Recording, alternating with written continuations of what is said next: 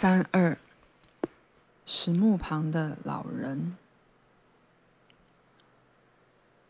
三年前，我去了北高加索山区一趟，第一次写下有关石墓的章节。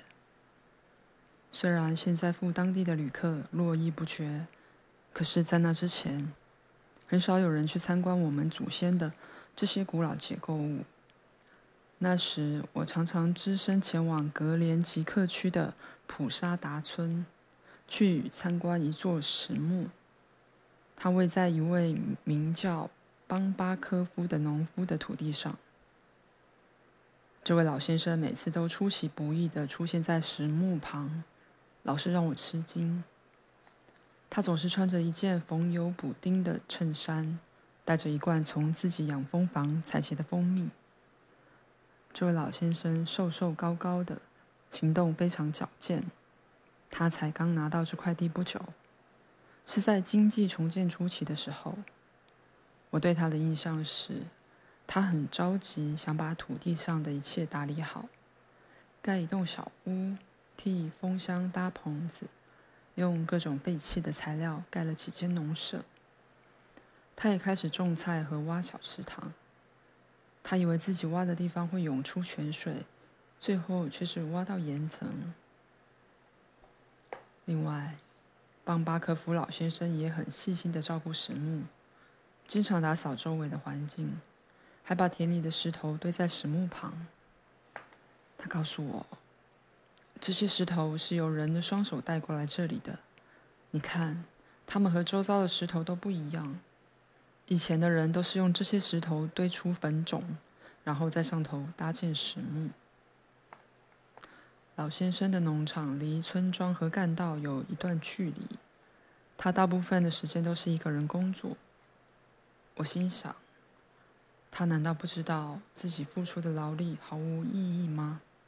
他没有办法弄起一座农场，耕作土地，盖个像样的现代房屋，即使真有奇迹发生。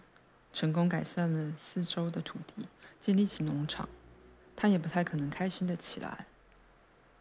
现在所有人的小孩都想往城市发展，他的儿子确实也和妻子住在莫斯科当公务人员。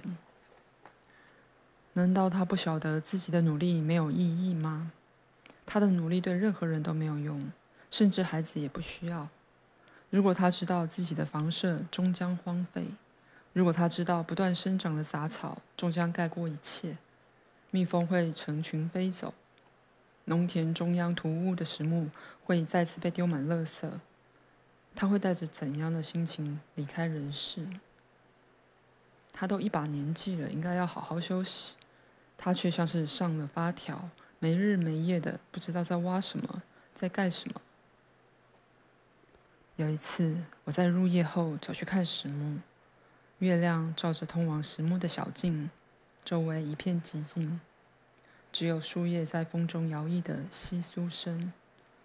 我停下脚步，离石墓周围的树木只有几步路。老先生坐在石墓门旁的石头上，我立刻认出他消瘦的身形。平常灵活又活泼的他，却坐在那儿一动也不动。而且好像在哭。他接着站起身来，用快速的步伐在石木门的附近来回徘徊。忽然，他停了下来，转头望向石木，坚定的挥起手来。我知道他正在与石木沟通，在与他对话。我转过身，尽可能踏着轻轻的步伐走回村庄。我一路上想着。无论石木之灵多有力量，多有智慧，他要怎么帮助这位已届垂暮之年的老先生？用什么方式？难道只透过那样的沟通吗？智慧，年轻的时候才需要智慧，老了还要干嘛？有谁需要？孩子都早在千里之外了，谁还会要充满智慧的言论呢？一年半过后。我按照惯例又来到了格连吉克，这次也前往老先生田里的石墓。我知道他已经辞世，所以有点难过。再也看不到这个活泼又坚定的老先生，再也尝不到他从养蜂房采集的蜂蜜。而我最在意的是，我不想看到石墓周围再次充满垃圾，一片荒凉的景象。然而，从干道通往农场的小径，既然打扫得很干净，在小径转向石墓的转弯处，有几张木桌和板凳摆在树木之间，还有一座漂亮的凉亭。小径上铺着整洁的白色石子，两旁是绿色的柏树树苗。灯光从屋舍的窗户透出来，屋外的路灯也是灯火通明。是他的儿子，邦巴科夫老先生的儿子谢尔盖从莫斯科回来了。他辞职后和妻小一起搬回了父亲的农场。我和谢尔盖坐在树下的桌子旁。我爸爸打电话到莫斯科请我回来。我回来后看了一下，然后把家人也带来了。谢尔盖说：“我和爸爸一起在这里工作。”和他一起工作非常开心。他去世后，我更不能抛下这里。你不后悔离开莫斯科吗？不后悔，我太太也不后悔。我每天都感谢爸爸，这里让我们舒适多了。你是在屋里做了什么设施吗？例如接水管？设施啊。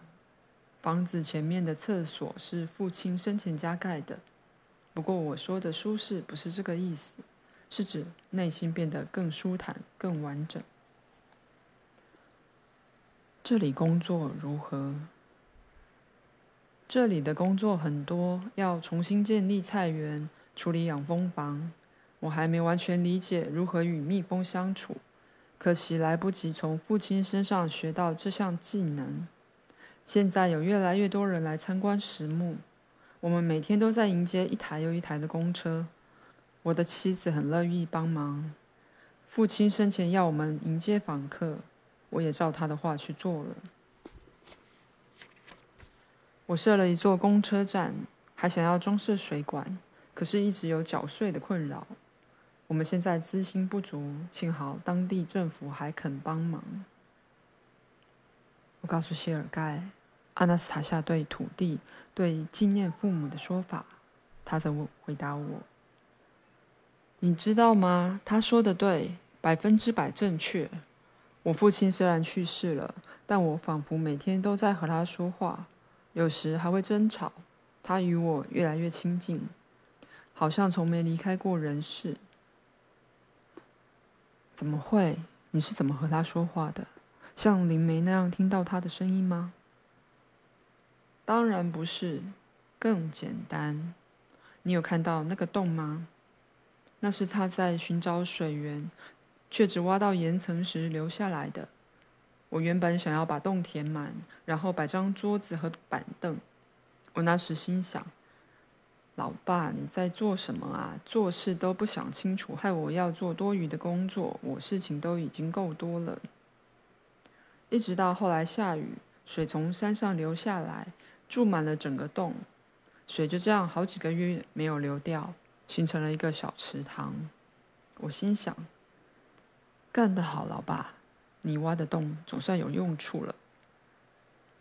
他在这里还想出了很多其他东西，我还在试着理解。